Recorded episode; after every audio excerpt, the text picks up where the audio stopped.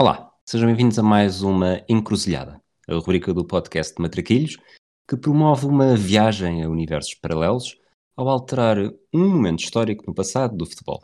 Eu sou o Rui Silva, tenho a companhia do Manuel Neves e hoje vamos falar do que aconteceria se Rui Costa não tivesse sido expulso por Marco Batá durante o Alemanha-Portugal de qualificação para o Mundial 98.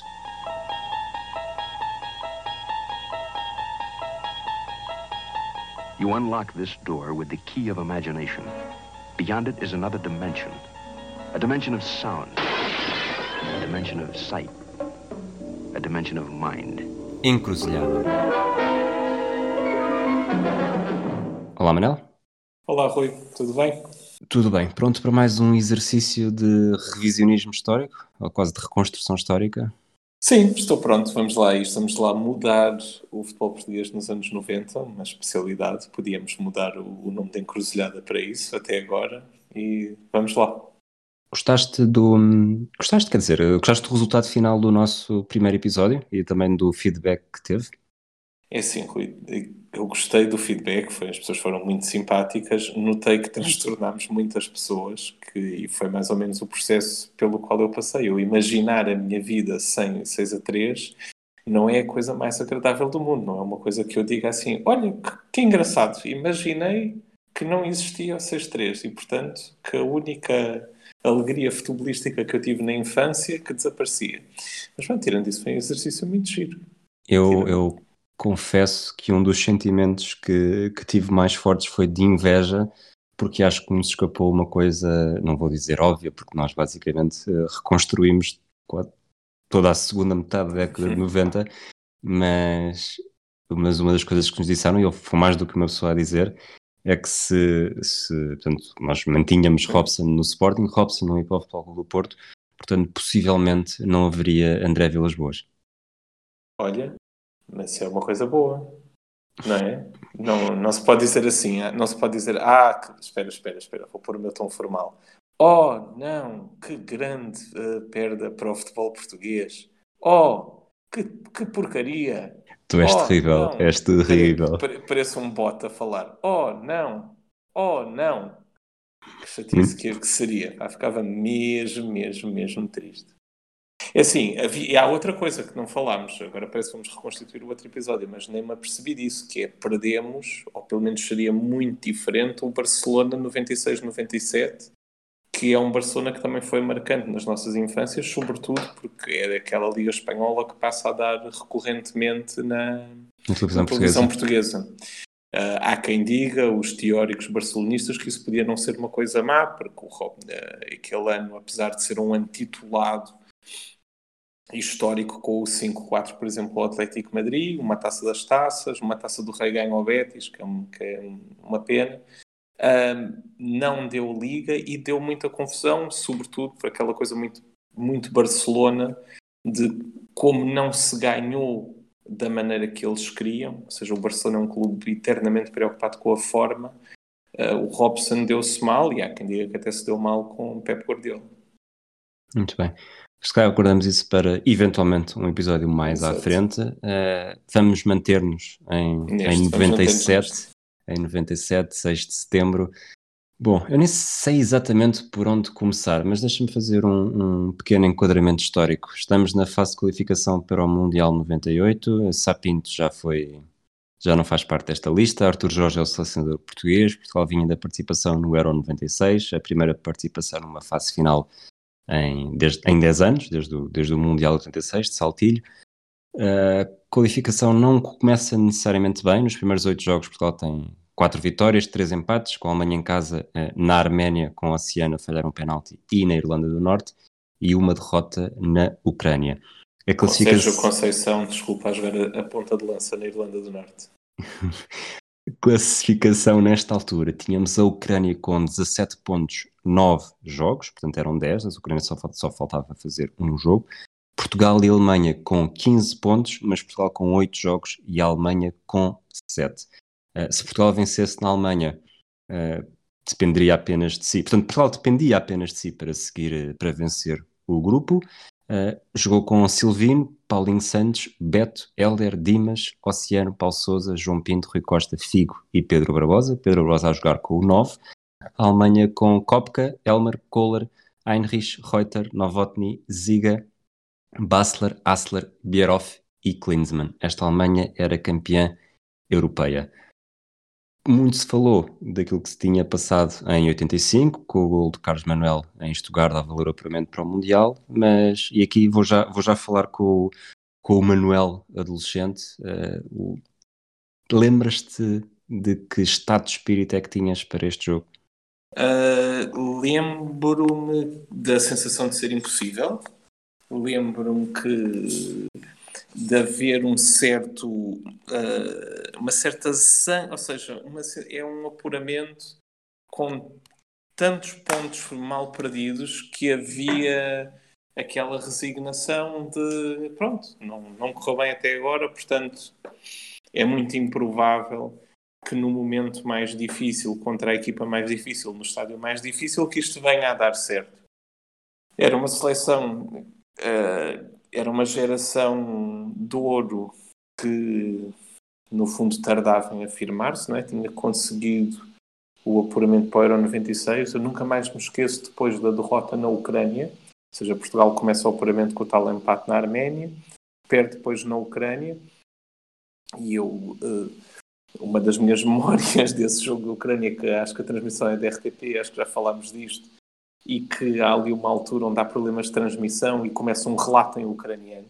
Se alguém tiver cassetes, eh, que por favor eh, ponha isso disponível.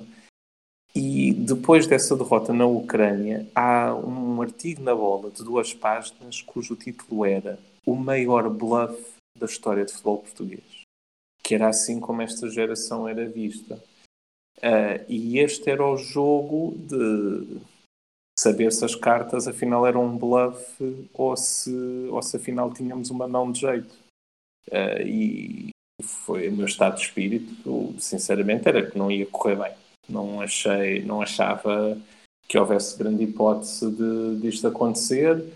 Havia assim umas bizarrias, anunciou-se antes que o Silvini ia para a baliza, por causa dos cruzamentos mas eu era contra a Alemanha campeã da Europa. É óbvio que agora, olhando a posteriori, vemos que eles estão na transição para. estão numa decadência, seja pós, pós-europeu, mas nunca achei que fosse correr bem. Muito bem.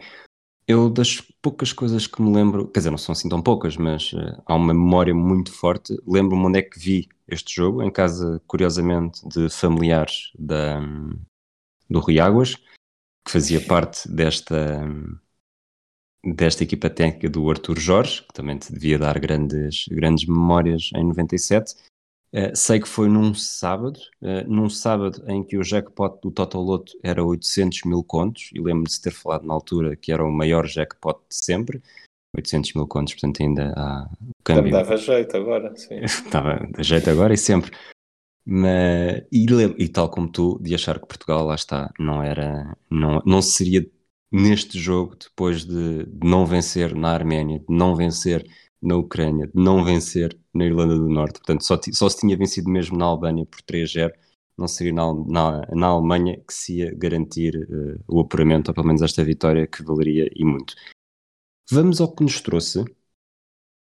Portugal Portanto, estamos a, estamos a evitar uh, a expulsão do Rui Costa. Sim, novo, sim. novo enquadramento. Pedro Brosa marca aos 71 minutos, uh, eh, 1-0 para Portugal. Sérgio Conceição ia entrar para o lugar do Rui Costa aos 76, mas vê o segundo amarelo quando está, quando está a caminhar para, para, para fora do campo, para a entrada do, do Sérgio Conceição. Eh, muito estupefacto. O Sérgio, uma das imagens também, eu vejo o Sérgio Conceição a encolher os ombros, como quem diz, mas o que é que está a passar aqui? O Marco Batá mostra o segundo amarelo e a Alemanha acaba por empatar pelo Ulf Kirsten aos 81. Portanto, todos estes eventos espalhados por 5 minutos.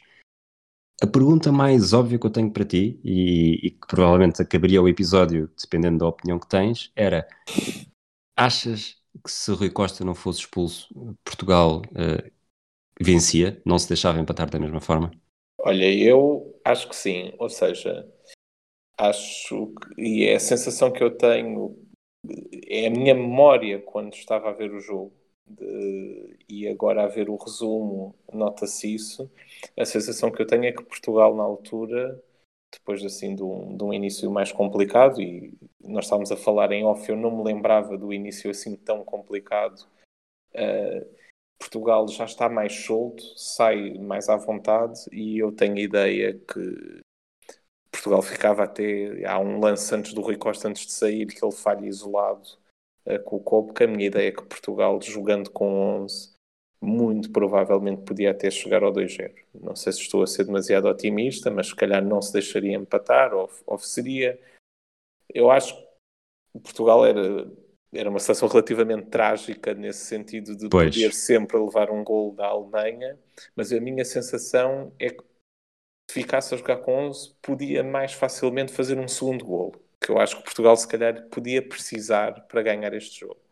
Não esquecendo nunca que, que a Alemanha precisava de não perder este jogo, porque se a Alemanha sim, perdesse sim. este jogo, uh, pronto, poderia manter uh, o segundo lugar a ir pelo, via playoff, como vamos falar mais à frente, mas, mas perdia o apuramento direto, sobretudo se Portugal depois vencesse o último jogo em casa, como, como veio a acontecer contra a Irlanda do Norte. Eu não quero estragar o episódio, mas, mas tu falaste do trágico de Portugal. Eu, Ou seja, tu, tu achas que Portugal ia levar um e um e que isso não faz sentido nenhum. Não, é assim, eu, portanto, vamos, para, para bem do exercício, vamos, vamos associar este e se Rui Costa não fosse expulso a um e se Portugal tivesse vencido na Alemanha.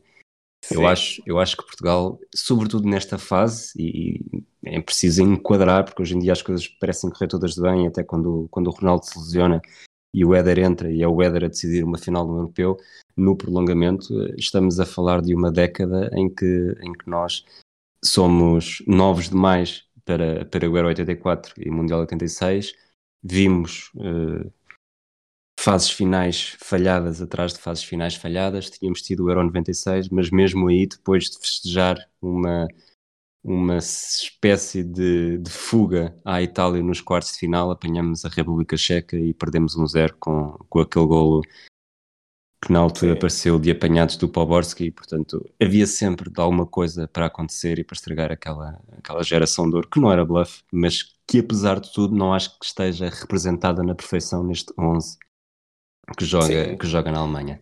Pois não, pois não, aliás, o exercício de fazer este 11 se perguntarmos a alguém uh, quem foram os 11 que jogaram uh, na Alemanha, uh, pelo menos lá atrás, não sei se acertam tudo, não é? Exatamente. Seja, falta, falta aqui Couto, falta Jorge Costa, e, e, essa é uma das grandes diferenças da maturidade depois do Euro 2000. Exatamente.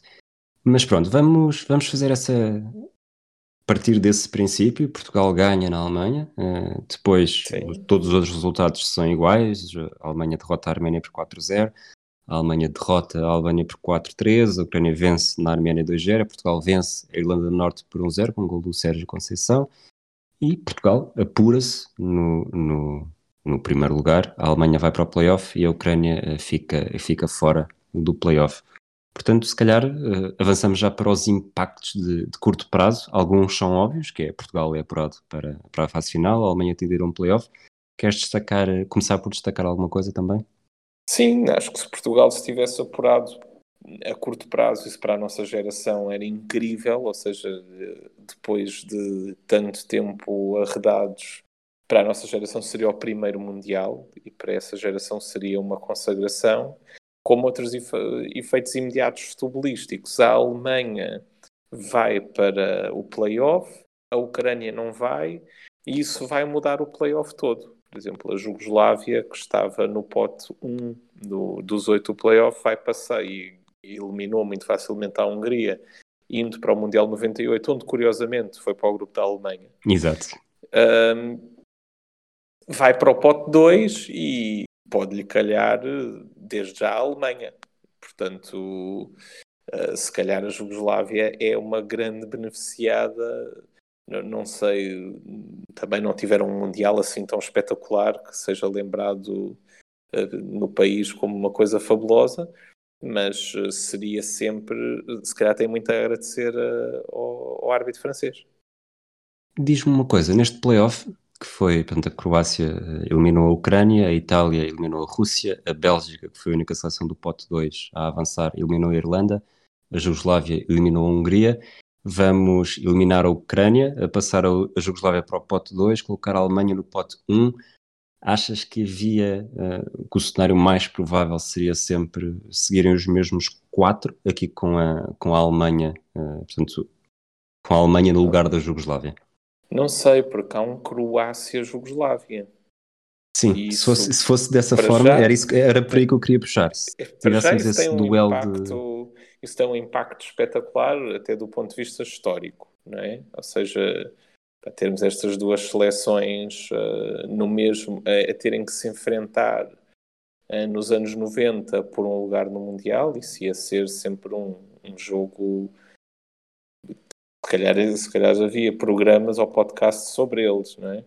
Uh, e eu não sei, não tenho a certeza que a Croácia pudesse passar, ou seja, uh, os melhores marcadores do, e estava aqui a ver, para o apuramento para este Mundial, o primeiro é o Mijatovic, com 14 golos, Jugoslávia, e o segundo é o Milosevic, com 9 golos, Jugoslávia. O Mijatovic faz 7 neste, neste playoff Ok, Hungria, ok, é? pronto, pronto, provavelmente isso tem a ver com isso, então.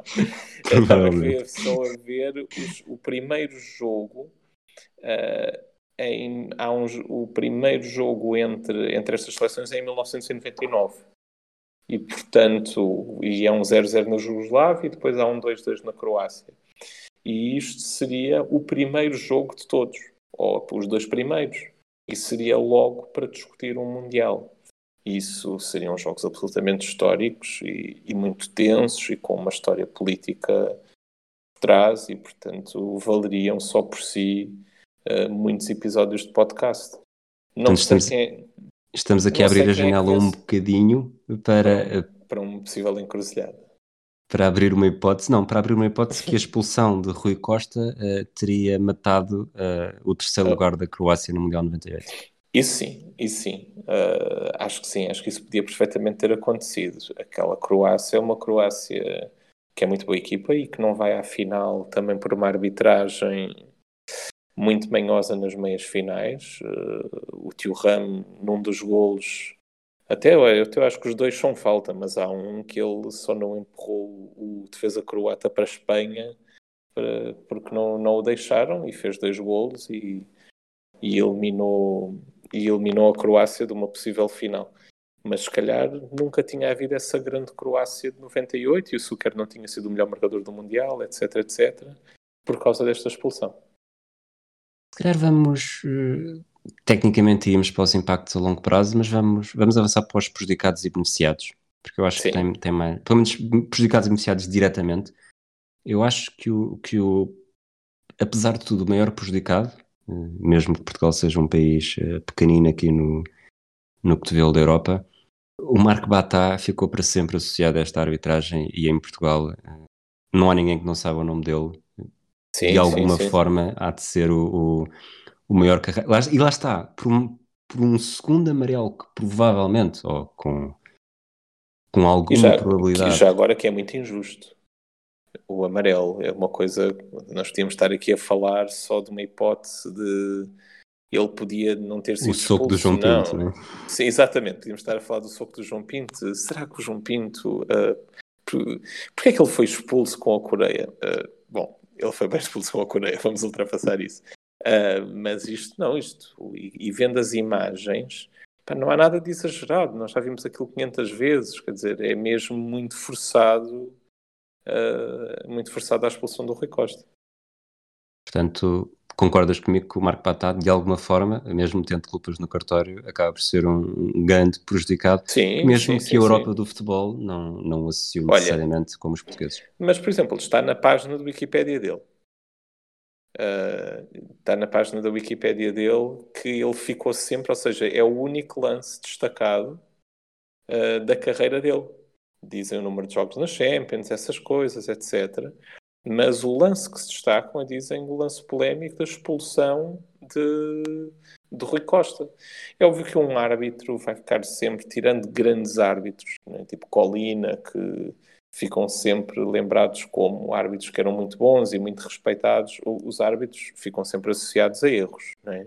Sim. Não, é, é a história de futebol, ninguém se lembra de um árbitro por causa de um grande gol, portanto, um árbitro normalmente. Nem, do, é um... nem da grande decisão que tomou, a assinalar nada, um penalti ou não assinalar nada, um penalti. Ou não assinalar, exatamente, exatamente. Uh, isso é muito bem visto. Às vezes há ali decisões quase impossíveis que, que acertam e ninguém os aplaude. E portanto, este árbitro, que na verdade eu só me lembro da carreira dele uh, deste jogo, não é? Uh, vai ficar sempre manchado por isto, muito mais em Portugal que noutro sítio. Eu estava aqui, olha, uma das minhas memórias de Marco Batais, é mesmo tonto, eu não sei se tu te lembras que houve uma altura que esta geração de ouro, digamos assim, havia uns desenhos sobre eles, como se eles fossem pequeninos, uma coisa tipo cartoon, que apareceu, acho que chegou a aparecer nas costas para aí do Record. Era, a ideia era fazer uma coisa tipo Turma da Mónica, onde eles apareciam assim pequeninos, etc.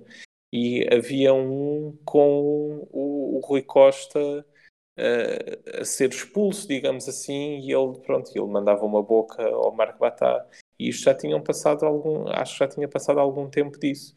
Uh, e, para, e, portanto, isto ficou sempre no imaginário do futebol português, esta arbitragem. O Marco Batá, que, se bem sei, tem um filho que está relacionado com a arbitragem também. Eu tenho ideia de ter, ter lido isso recentemente. Ele foi, e isto diz-me a Wikipédia, foi chefe, digamos assim, da, da arbitragem em França e depois uh, na Roménia. Muito bem. Ou seja, uma, uma carreira. Uma carreira, portanto, se, se calhar ele não ficou, mas diz, a página da Wikipédia diz, Contra, contra, foi uma expulsão controversa de, no mínimo. Costa. No mínimo, no, no mínimo. mínimo, exatamente. Avançando pelos prejudicados, eh, já falámos também um pouco do, da eventualidade de Jugoslávia e Croácia, pelo Sim. menos um deles eh, ficar de fora. Eu provavelmente avançaria também uh, Paulo Souza.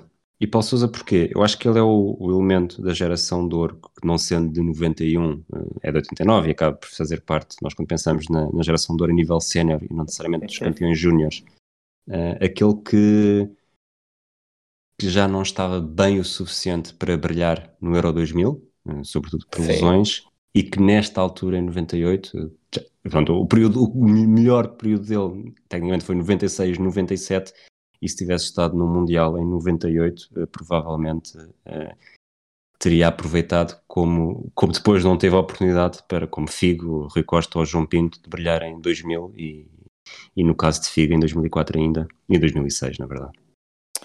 Bem, é como se ele tivesse feito algo mau na vida e tivesse sido castigado. hum? Hum? Estás, sempre a trazer os teus hum? traumas para este episódio. É Vilas Boas, é o Betis, é o, o Paulo Souza. Souza, é, o futebol só me trouxe coisas mais. Eu sou uma pessoa que vem para aqui desabafar, Rui. Isto, isto para mim não é um podcast, é um confessionário. Não precisas de pagar consulta, não precisas de pagar não, consulta, não que eu gosto destas conversas. És, és o meu psiquiatra futebolístico. Uh, olha, nunca tinha visto a coisa assim, mas é verdade, porque no Euro 2000 isso a mim sempre me espantou cada vez que faço o exercício de me lembrar dessa seleção. Portugal jogava com dois trincos, como aliás muitas seleções jogavam, e Portugal rodou muito os quatro. Da ideia que eu tenho, Paulo Sousa, Costinha, Vidigal, Paulo Bento. Uh, quando o Paulo Sousa foi inacreditavelmente muito melhor do que os outros três, e não é nada contra os outros três, é, estamos a falar de um jogador que foi o melhor jogador estrangeiro na Série A nos anos 90, que é assim um cartão de visita inacreditável. Foi Discutível, digo eu mas...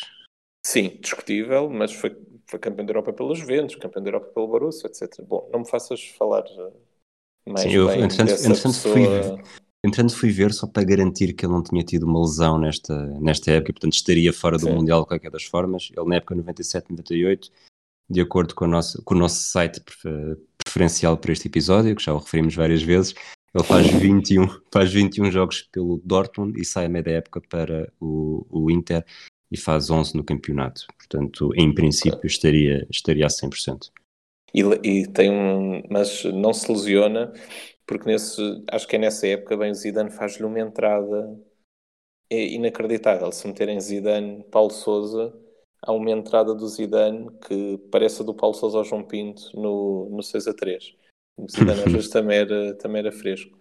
Uh, é de, se calhar desta geração, é o, é o grande prejudicado, eu diria também Pedro Barbosa, porque depois também não vai ao Euro 2000. Uh, eh, nem sequer é convocado e ainda mais se Portugal tivesse por acaso aguentado este resultado 0-1 com o gol dele, ele ficaria sempre como um dos heróis do apuramento e, e, e, iria certamente ao Mundial.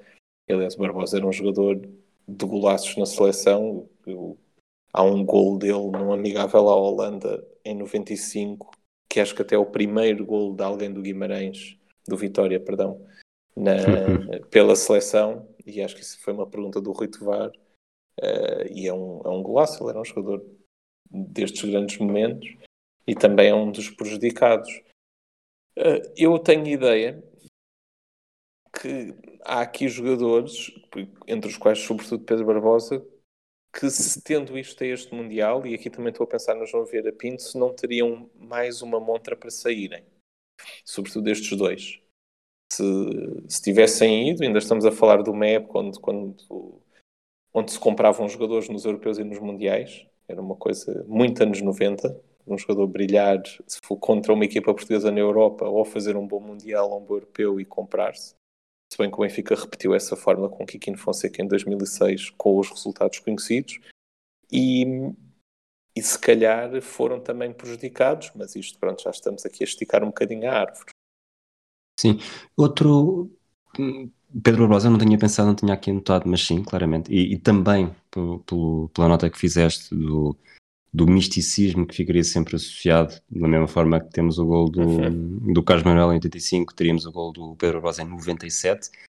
Depois, esticando aqui já um bocadinho prejudicado para prejudicado a longo prazo, uh, provavelmente se, se, Portugal está no Mundial, se Artur Jorge consegue o apuramento, talvez não haja espaço para Humberto Coelho. Bem, não vamos menosprezar a capacidade de, do Artur Jorge dar tiros no pé mas uh, e podia ter feito um Mundial onde levávamos, sei lá, 5 a 0 do Irão e vinha o Humberto Coelho na mesma. Não que eu tenha alguma coisa contra o Arthur Jorge, ou seja, portanto, neste nada, episódio, claro. nada, nada, nada. Já falámos. Uma vez. De, alguma vez do Arthur Jorge. ah, já falámos neste episódio de pronto, Paulo Souza, Betis, Arthur Jorge e falta-me alguém. Isto, isto, é mesmo uma coisa psiquiátrica. Mas eu vou, eu vou, vou, vou ajudar-te. Vou ajudar-te e vou dizer-te um, ehm, para me dares uma percentagem, ou se preferires de 0 a 10, uma probabilidade, de, de que forma é que o apuramento de Portugal para o Mundial 98 poderia, e aqui já estamos também talvez a intercruzar um bocadinho com os impactos a longo prazo, destruir a participação, destruir o, o, o feito que Portugal teve no Euro 2000. Eu, por acaso, acho que não, não ia acontecer. Não, acho que até seria uma primeira prova de maturidade para depois a seleção ir ao Euro 2000. Não acredito que, que a prejudicasse, a não ser que corresse tão bem que o Arthur Jorge chegasse lá. Mas não achas que se perdeu o efeito surpresa, por exemplo? Uh, é que eu acho que, Portugal, acho que Portugal em 2000 beneficiou um bom bocado do efeito de surpresa, porque quando houve, quando houve o grupo, bom, quer dizer, Inglaterra e Alemanha seriam sempre favoritos, mas, uh, ou sempre vistos como favoritos. Sim. Mas imagina, se Portugal tem vencido na Alemanha e, e os alemães Sim. entram em 2000 com essa raivinha, uh, provavelmente poderia Mas ser eu um acho que para já Portugal não faria um Mundial 98 assim tão bom. Okay. Acho que esta geração não ia partir tudo no Mundial 98. Por exemplo, tu pensas na Holanda do Mundial 98, que eu, eu aqui estou a fazer um exercício que é estou a pôr Portugal no lugar da Jugoslávia no Mundial de 98, no grupo da Alemanha, a ficar em segundo e a levar com a Holanda nos oitavos, que foi com quem a Jugoslávia jogou e foi eliminada 2-1 depois do Mijatovic falhar um penalti que lhes dava o 2-1 a eles. Uh, e eu acho que Portugal era eliminado por essa Holanda, que depois se tornou um freguês habitual de, da seleção portuguesa. Acho é que isso podia ser uma construção para Portugal ser uma seleção mais madura. Não acho que o Euro 2000 fosse melhorável. Acho que Portugal foi eliminado pela melhor equipa num grande jogo. Mas talvez, por exemplo, o impacto, e aqui estou a pensar a longo prazo, não já estivesses a entrar em três competições seguidas e já se encarasse, por exemplo, o Mundial 2002 de outra maneira. Que essa é a grande mancha de, desta geração. Não, não estão todos envolvidos. E a, a, minha ideia é que naquela altura, e corrijo-me se estiveres enganado, que a escolha dos selecionadores era um bocado óbvia. Ou seja, nós já sabia quem vinha a seguir, depois o António Oliveira, etc. Mas Sim. eu não sei se a longo prazo se, se isto mudava assim tantas coisas na, na vida da seleção portuguesa. Acho que mudava mais em termos de jogadores. Beto, por exemplo, eh, podia ir para o Real Madrid finalmente. Ainda, Ou outra vais, vez, ainda vais, outra ainda vez. vais propor esse, essa encruzilhada e se Beto tivesse ido Epa, para o Real Madrid. Mas qual das vezes? É pois, isso, isso és, tu que vais, és, tu, és tu que vais propor. Olha, isso é uma coisa que nós, nós temos de falar obrigatoriamente e tu já acabaste por, por falar um bocadinho disso e com pareceste-me certeiro que é se Portugal tivesse. Como é que seria o desempenho de Portugal neste Mundial 98? Tu hum, colocaste-o no lugar da Jugoslávia, a Jugoslávia depois eliminada pela Holanda, eh, Sim. mesmo que colocasses no lugar da Alemanha, a Alemanha eh, passa Sim. o México nos oitavos, depois perde com a Croácia nos quartos. Sim. Eu proponho-te um exercício um bocado diferente, porque isto é sempre rankings e sorteios e Sim. é difícil estar a falar com grande propriedade. Mas vamos olhar para as meias finais, por exemplo. Uh, Brasil e Holanda, duas seleções claramente mais fortes do que Portugal seria em 98, concordas? Sim, indiscutível, sim, indiscutível. Uh, partindo do princípio que a Croácia estaria, uh, se não seria afetada por, este, por esta teoria do caos, França e Croácia, portanto, as quatro seleções das meias finais mais fortes do que Portugal? Sim, eu, te, eu concordo. Acho que esta seleção em 98 não tem a maturidade, apesar de ter vencido a Croácia no, no Euro 96, não tem uma maturidade que, que lhe permita. Eu, por exemplo, o Figo ainda não é bem, bem, bem o super Figo que, que vem a ser no final, mesmo no finalzinho da década, início dos anos 2000. O Rui Costa também ainda não está no prime time. Eu, como tu dizes, acho que provavelmente quem estaria em melhor forma até podia ser o, o Paulo Souza. Uh, e portanto acho que é mais fraco que essas quatro. Depois, se olharmos para os quartos de final, uh, seleções que tiveram nos quartos que não passaram para as meias, Dinamarca, Argentina, Itália e Alemanha. Eu diria que, que não seria a expectativa mais, mais possível, e dependendo dos Sim. emparelhamentos dos oitavos, era Portugal conseguir chegar uh, aos quartos de final.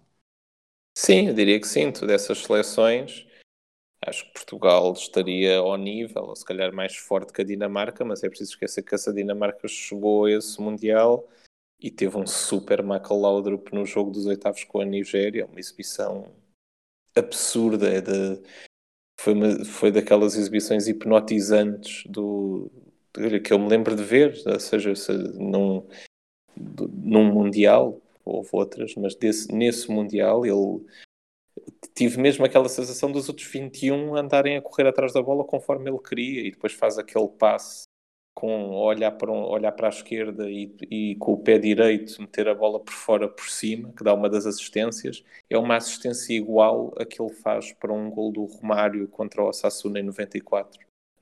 Um tipo que faz um, de um lance desses uma coisa recorrente, era uma coisa absurda.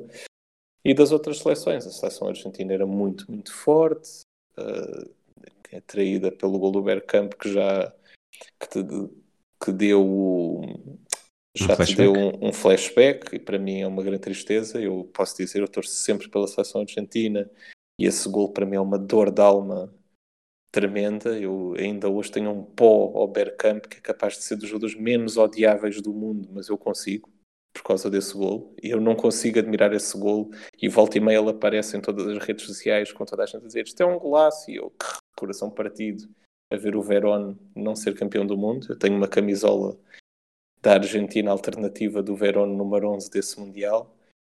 Uh, e já me perdi as outras seleções Itália e Alemanha. Itália e Alemanha eram mais fortes que Portugal, caramba. Hum. Portanto, lá está, é. chegar aos quartos de final seria, seria o máximo dessa seleção. O máximo, sim. Parece-me sim. E parece-me que, acaba, que acabamos por estar aqui a falar um bocadinho também de mais do que, do que o desempenho diretamente de Portugal nesta fase final era o que a presença numa fase final poderia representar para o futuro. Sim, sim, ou seja, nós ainda estamos. Eu sei que a partir daí Portugal nunca mais falha uma qualificação e vai a todas as fases finais. E, e, é, e esse foi o último grande falhanço, mas foi um falhanço estrondoso, ou seja, Uh, é óbvio que o grupo era difícil porque tinha a Alemanha e ninguém esperava que Portugal ganhasse, mas o segundo lugar era muito acessível e não se conquista por uma série de erros tontos, ou seja, todos eles davam uma encruzilhada. E se o Oceano marca o pênalti na Arménia, e se Portugal não se deixa empatar nos últimos minutos com a Ucrânia, e se se marca um golinho na Irlanda do Norte, e já não precisávamos de sofrer até ao fim com uma vit com com Alemanha-Portugal, né? onde já não era suposto Portugal vencer, e isso seria uma marca dessa geração de atenção, nós não somos o tal bluff uh, de que se anda a falar. Era uma geração que pronto, tinha campeões do mundo, júniores, que sempre que, que quando era muito nova falha, aí só muito parte é que falha o apuramento para o Euro 92 já há alguns a jogarem para o Mundial 94, aí numa fase de transição, jogam Futuro, Rui Barros, e começam a aparecer jogadores desta geração. O apuramento para o Mundial 94 também é assombrado não pela Ucrânia, mas pela Suíça. E, portanto, aqui já era expectável, pronto, já, tinha, já eram todos homenzinhos e era suposto terem chegado lá e ficaram sempre com esta mancha no currículo. Achas que. Bom, antes disso, Queres, queres avançar com mais algum prejudicado ou, ou avançamos para outro tipo de conversa? Não, não tenho outro prejudicado. Estava a ver o que é que isto faria à Alemanha. A Alemanha teve.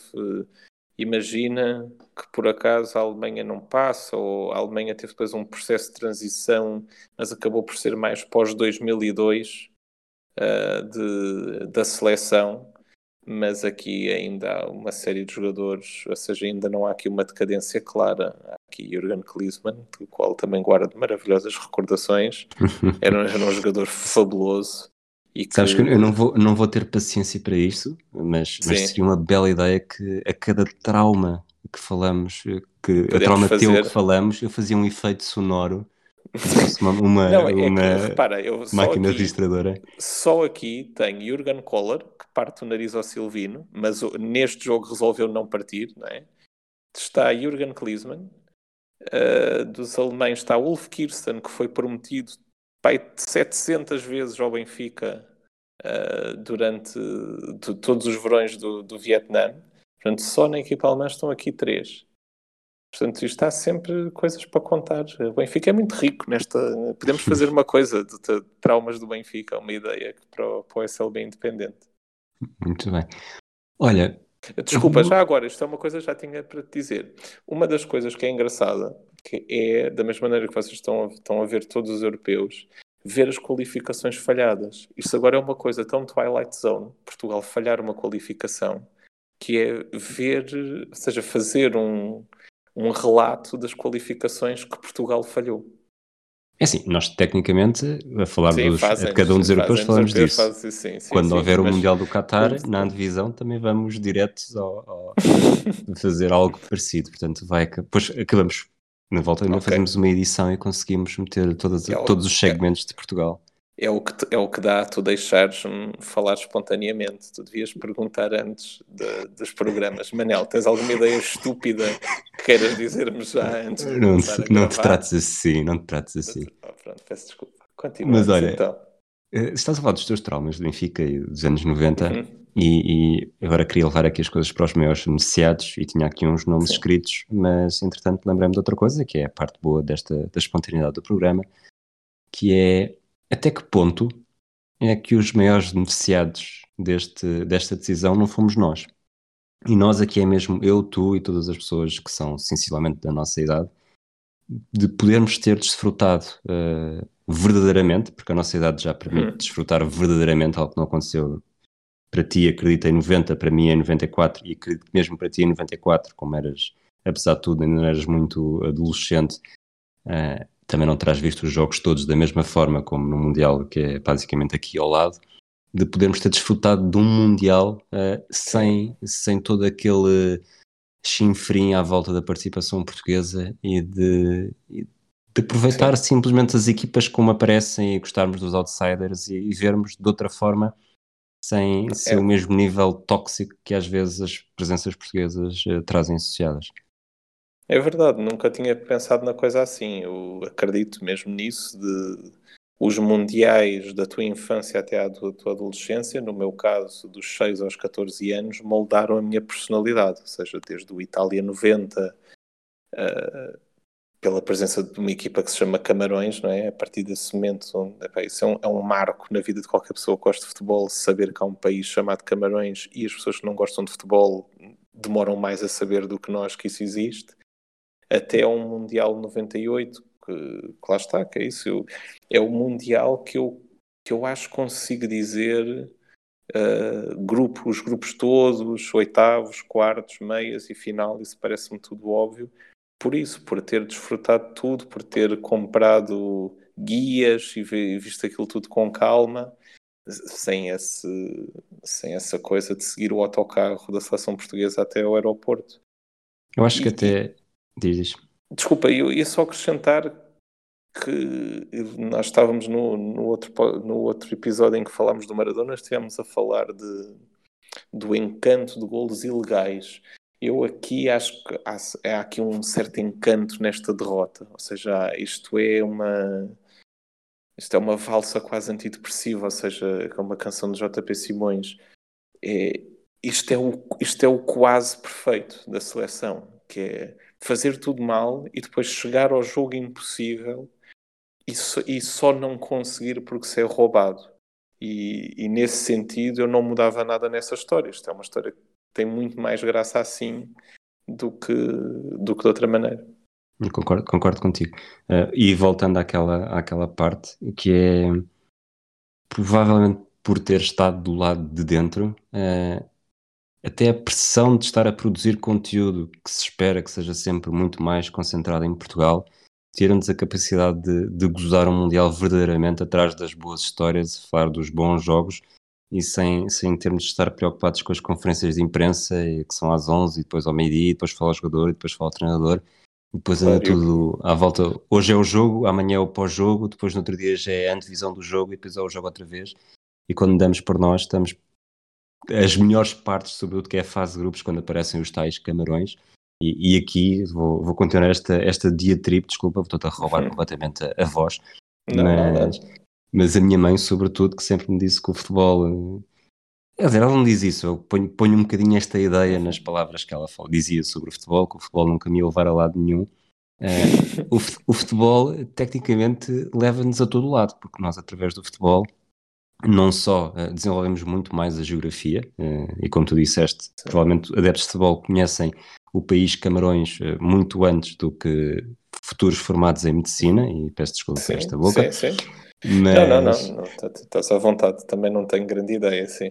Ao mesmo tempo, os conflitos, conflitos mundiais, a geopolítica, hoje em dia uma criança sabe que, que Rússia e Ucrânia, equipas da Rússia e Ucrânia não podem ficar no mesmo grupo, ou mesmo Sérvia e Kosovo, e provavelmente depois até tem curiosidade de perceber porquê, e nós, nos nossos, na nossa infância, também tivemos a União Soviética, a Checoslováquia, a Jugoslávia a desintegrarem-se e acabámos por saber, e, e, mais cidades e capitais, só porque os clubes de onde é que eram e de que país é que eram, e de certa forma o futebol acaba, o futebol e o desporto acaba por ser uma janela que se abre para, para o conhecimento do mundo. Eu aprendi o, onde, Reykjavik eu aprendia no Sensible Soccer de, 1993, porque era a equipa de clubes mais fraca e com a qual era mais desafiante ganhar. Então eu tive que saber onde é que era Reykjavik para tentar mudá-los, uh, para tentar mudar uh, aquele clube e ganhar com aquele clube. E há montes de coisas, é, é infinito o que o futebol traz e o que essas coisas trazem. Eu lembro o Mundial 98, eu tinha 14 anos, portanto é mesmo aquela adolescência, o verão, o estar com amigos, aqueles dramas de adolescente. Lembro-me que no França-Itália, aquele 0 a 0 super entediante, mas que eu percebi que era uma das últimas hipóteses de mandar os franceses borda fora, que era um dos poucos objetivos que eu tinha na, naquele Mundial, além da Argentina campeã do mundo, como é óbvio. Uh, e lembro-me do Tiago, um amigo meu de infância, me ligar porque nós íamos sempre jogar a bola para o liceu e, e para nós era uma, uma, coisa brutal porque tínhamos 14 anos e entrávamos no Botafora contra a malta 17, 18 uh, e ele querer ir mais cedo e eu dizer, epá, não vou ficar para os penaltis. E cheguei tarde a isso e ainda hoje penso, epá, se calhar perdi um ou dois jogos não é? de, de rua que, que se calhar hoje me ia lembrar, não sei, uh, por causa desse Mundial. E depois, desde nesse Mundial, o Japão, ou seja, os equipamentos, a coisa do Tsubasa. A Jamaica. A Jamaica, no mesmo Mundial. Uh, teres, havia o efeito Ronaldo, não é? nós esperávamos que o Ronaldo partisse tudo, Uh, havia várias coisas, há sempre coisas para contar no Mundial. Aquilo de facto é uma altura onde nós já contamos os dias e eu não tenho a certeza se nesse Mundial se ainda há jogos à mesma hora, que eu acho que já não. Eu acho que o último foi de 94. Eu tenho a certeza que no Itália 90 houve, 94 já Os não. Os da terceira jornada são à mesma hora. Sim, tirando isso, tirando isso. Sim, tirando isso não. Tirando isso, tirando isso já não. E, portanto, nessa altura foi uma oportunidade de, de ver praticamente tudo, né? de, de, do Chile-Itália com o Salas e com o Zamorano. Pronto, se, epá, se formos falar do Mundial 98, eu... Porque tiramos, tiramos o dia. Muito tem bem. Que, tem que dizer à Catarina, olha, fica aí com os medos. Olha, só para, só para terminar o da bocado, já que, já que me faltou Sim. essa parte, eu sei que é uma parte que te, que te apraz, que acabaste, é? tiveste, tiveste de, de, estudar anatomia.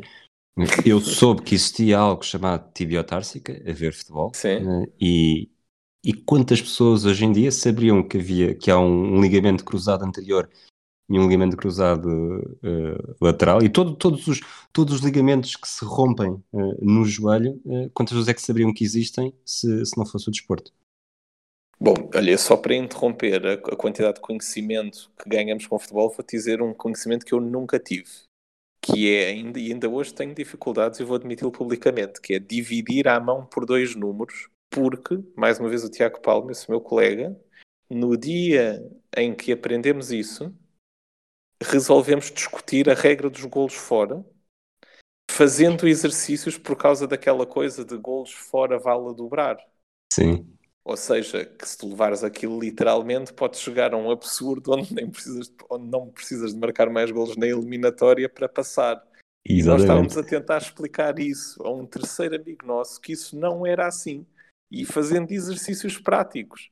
Portanto, se tu empatares em casa 0-0 e perderes fora 5-3, Exatamente, não passas. Exatamente. Explicar esse tipo de coisas a um terceiro amigo. E fomos mesmo ostensivos nessa explicação, ou seja, ignorámos grandemente o que nos estavam a dizer.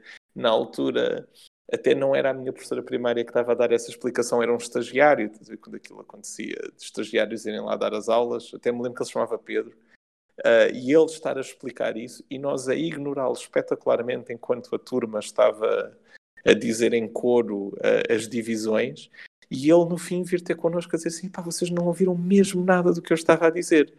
E nós, pá, claro que não, havia uma coisa fundamental. Valores mais altos. E eu ainda hoje, se, te, se tenho que fazer esse exercício, dividir por dois números, fica assim, porra, mas olha, ao menos sei a regra dos golos fora direitinha.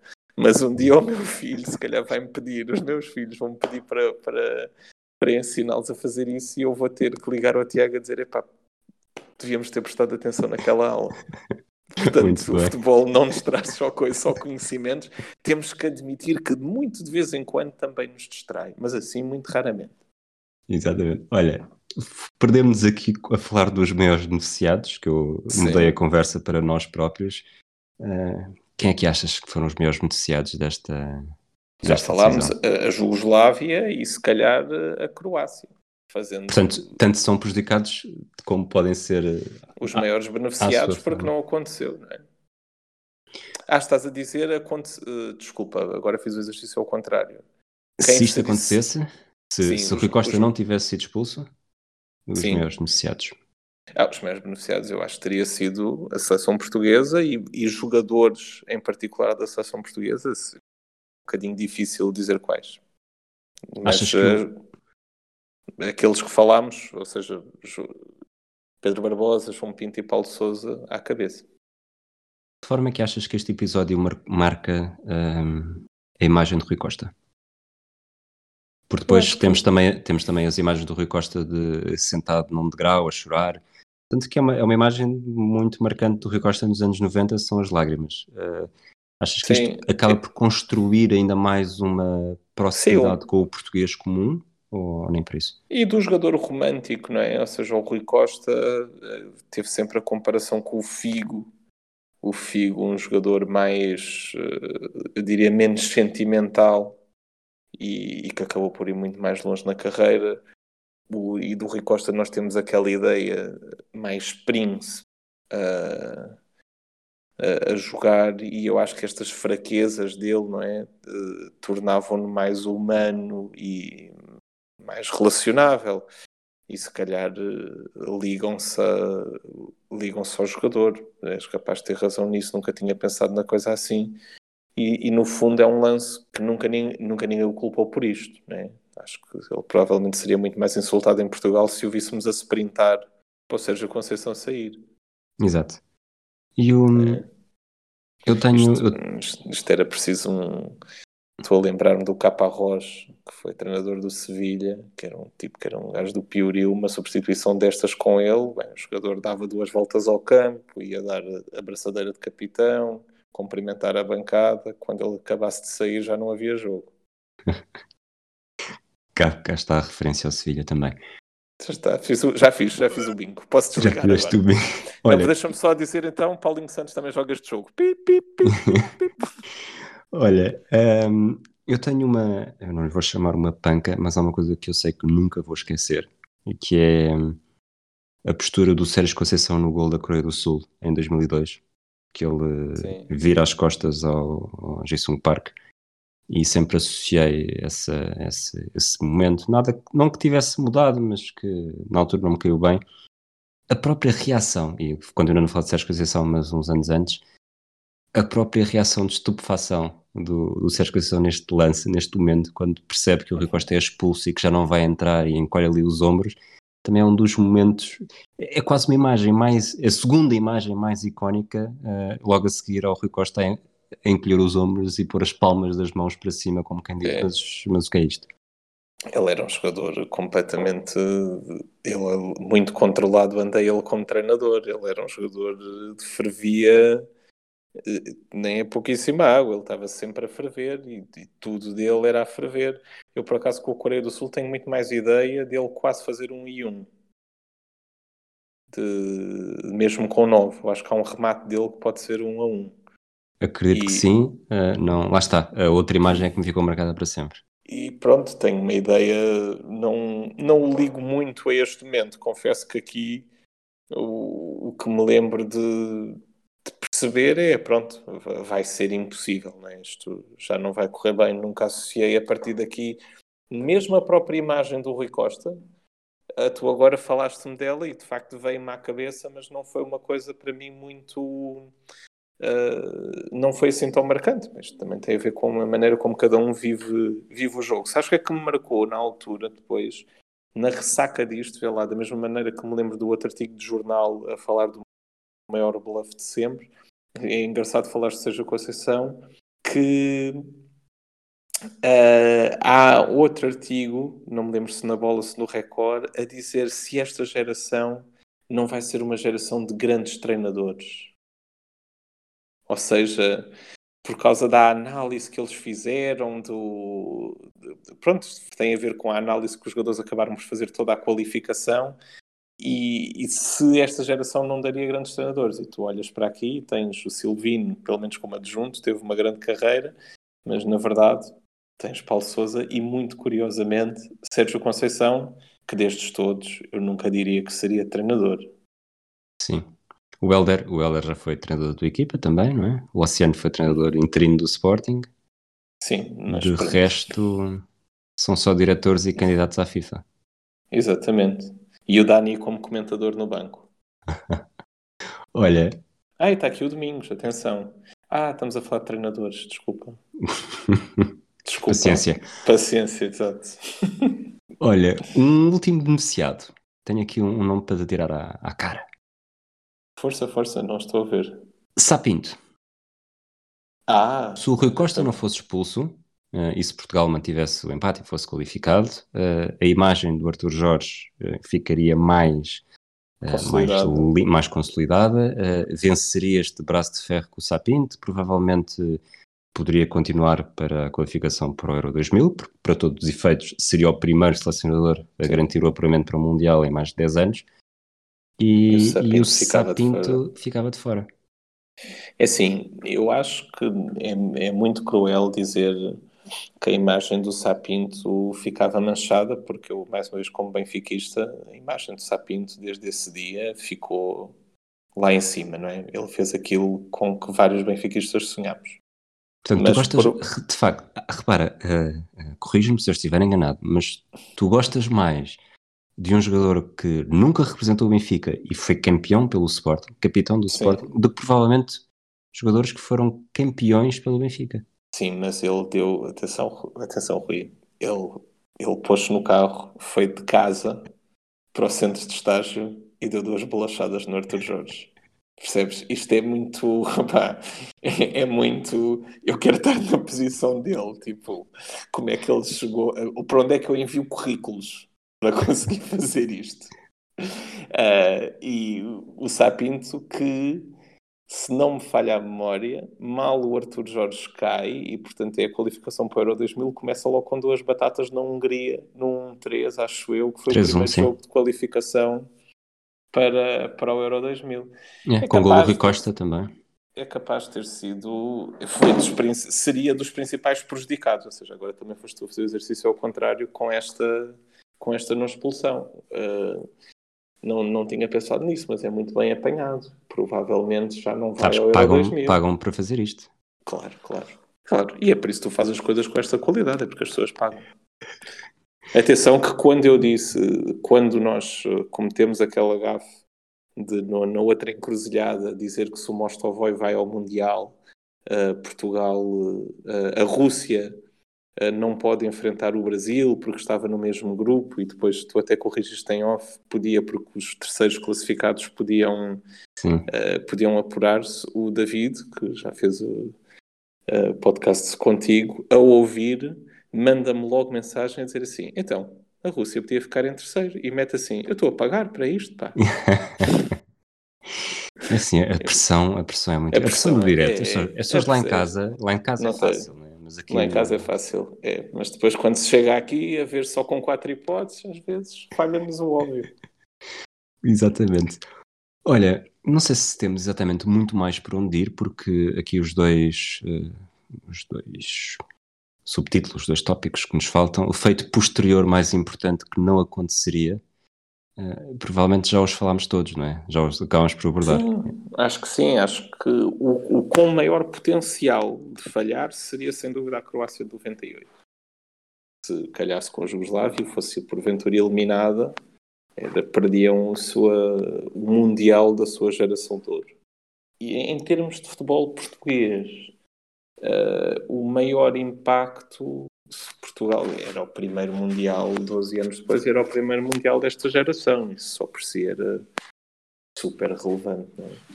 e qual é que achas que é a importância de que é algo que nos marca, que nos segue e provavelmente vai seguir ainda durante mais alguns anos, espero eu, que é uh, Portugal não falha não falha qualificações desde uh, a expulsão do Rui Costa no Alemanha-Portugal.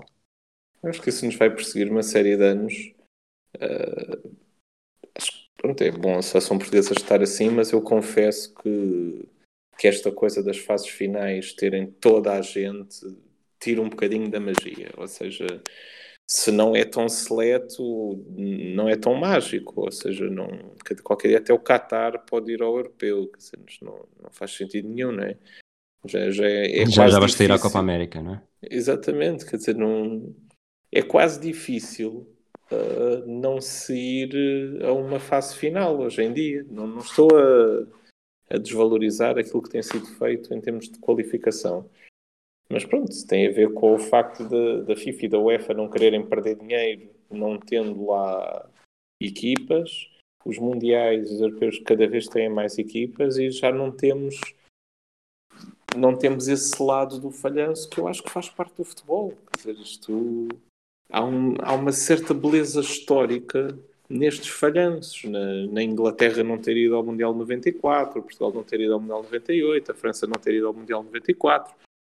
E, e, e se deixa de haver falhanços, ou seja, não, não, se deixa de haver a memória coletiva do falhanço, não é? Isso desvaloriza, não é? Quer dizer, não, deixa, deixa de se dar valor a uma qualificação. É, quer dizer, não passa pela cabeça de ninguém em Portugal não ir eh, ao, ao próximo Mundial, quer dizer, nem sobretudo à FIFA. Imaginem é que era o próximo Mundial uh, sem o Ronaldo, quer dizer, arranjava-se logo uma, uma vaga extra para, para Portugal entrar. E acho que as coisas, acho que as coisas não devem ser assim. Quer dizer, acho que é era, era muito mais. Eu não estou a pedir o Euro 92 com oito equipas. Mas, mas, por exemplo, acho que os europeus com 16 chegavam perfeitamente e tornavam a qualificação relativamente dura. Acho que os mundiais com 32 chegavam perfeitamente. É, eu, acho, eu acho que isso acabas por tocar na murcha, porque, primeiro, lá está, o que eu disse da, da, memória coletiva, acho que é importante sabermos ainda o que é, que é a sensação de falhar um, um, uma fase final para lhe dar mais valor. Claro. Depois, uh, é impossível não não comparar aquilo que, que, sentimos, todos, e acho que não sou só as pessoas da nossa geração, o que sentimos no Portugal, República da Irlanda 3-0 de 95, com o jogo que dá o apuramento para o Euro 2016 ou para o Mundial 2018.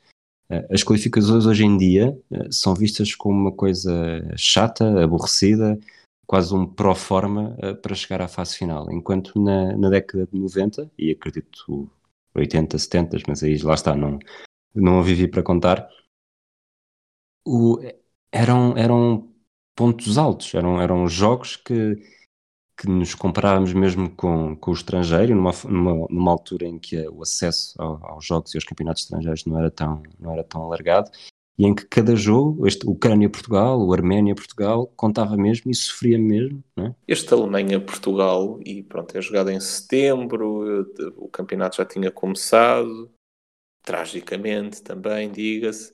Uh, e eu lembro-me. Mas começa com Benfica 4 Campineirense 0, que se enganar. Rui, sim, sim, Rui, não me tentes enganar. Aqui já teríamos perdido. O Cassumol já tinha marcado o seu golo. Provavelmente já tínhamos empatado. Na... Estaríamos. Eh, acho que íamos empatar na semana seguinte com a Académica com o gol do Mickey. Enfim, só me fazes lembrar de coisas tristes. Isto, bom, deve ser pago pela minha mulher ou uma coisa assim.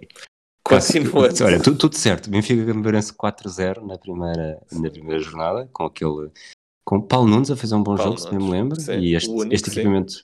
preto do Benfica sim. que eu associo esta época, gosto muito. Uh, de Paulo Nunes. Uh, já tinha sido na semana anterior o Vitória Setúbal Benfica nas Antas, o tal gol do Kassumov. O, e na semana seguinte o empate com a Académica. Tinhas visto isto, na verdade, não?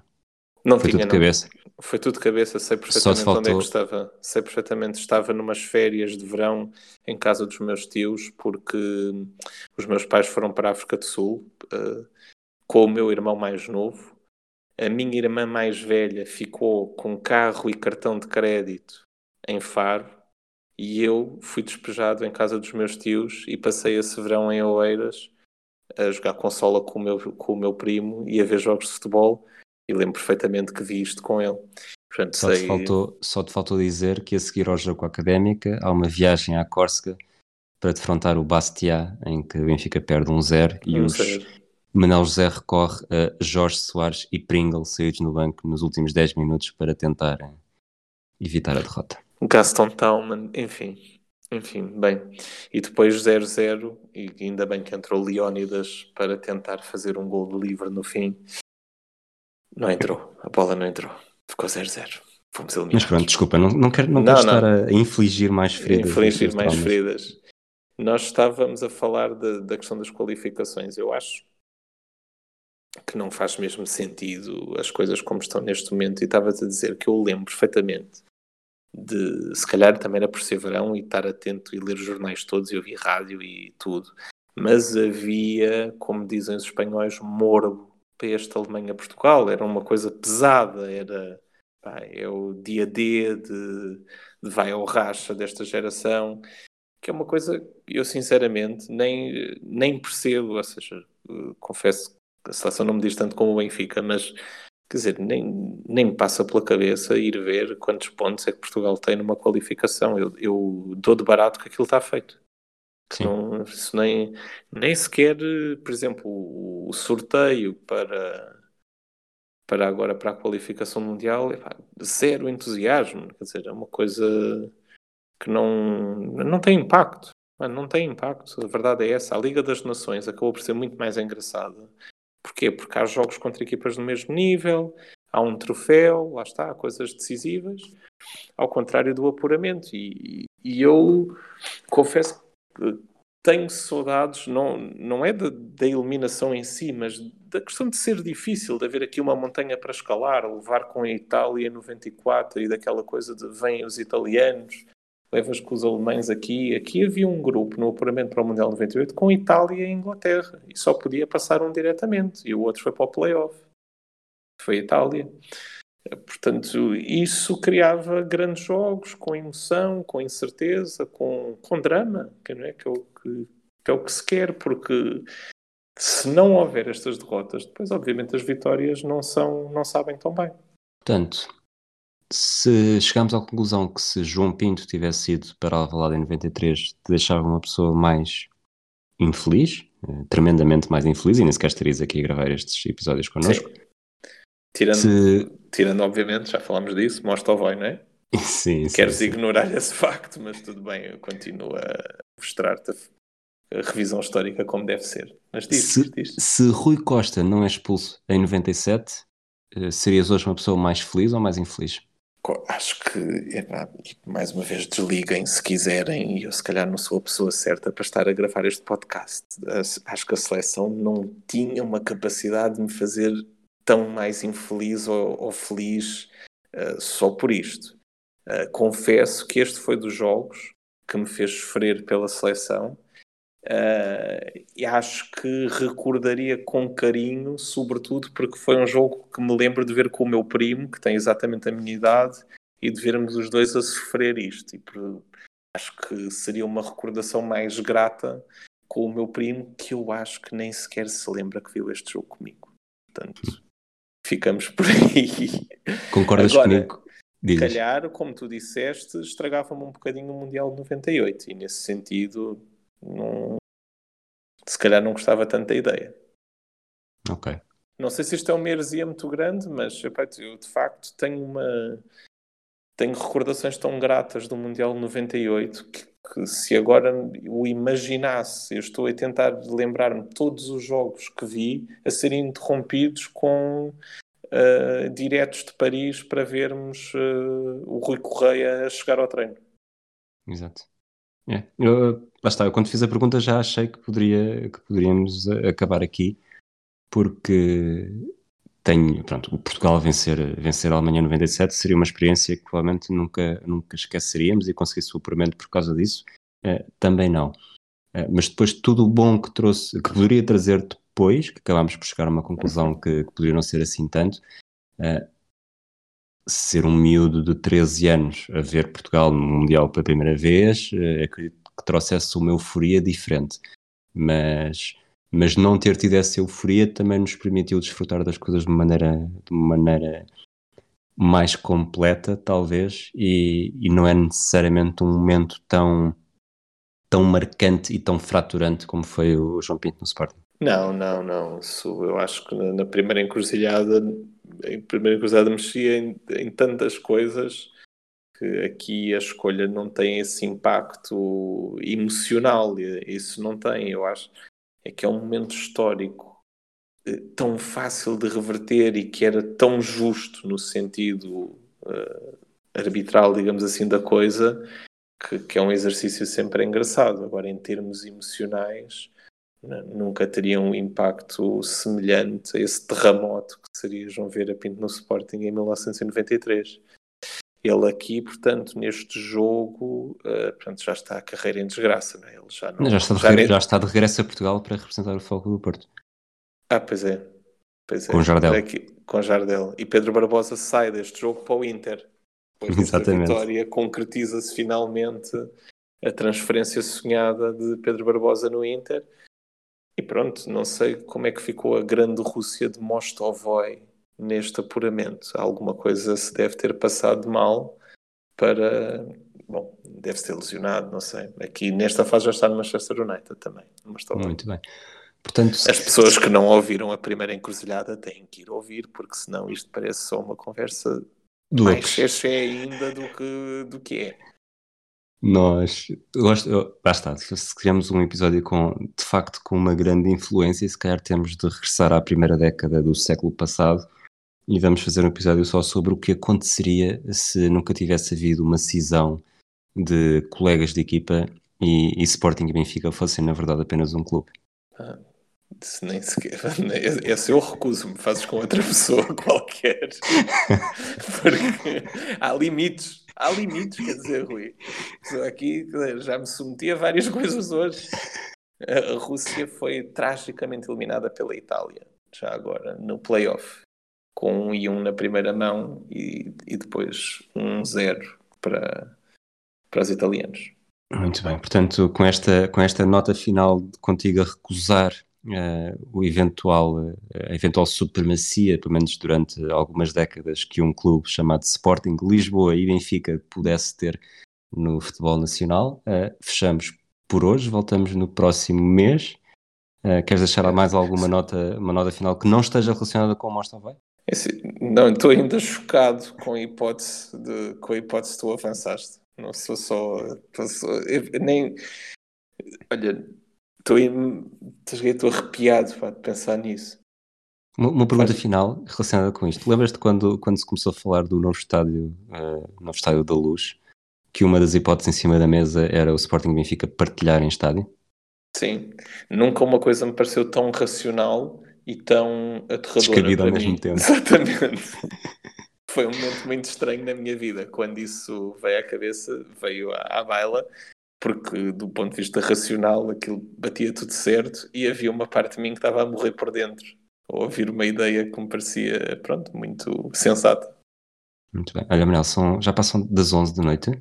Eh, eu, eu sei que estive aqui a, a reaviver, reavivar, aliás, eh, traumas, eh, vilões da tua infância. Espero que consigas adormecer e que, e que estejamos aptos para o próximo episódio. Sim, senhor, vou tentar. Vou agora tomar um Xanax e, e tentar dormir. Esperemos que, que tenham Estou gostado. a Um brincar, abraço a isto é a todos. brincar, para depois isto não, é, não aparecer aquele, aquele corte de áudio, só vem isto, é um médico que toma Xanax, porque quando se fala de futebol. Pronto, Muito bem. Um abraço a todos e até à próxima. um abraço.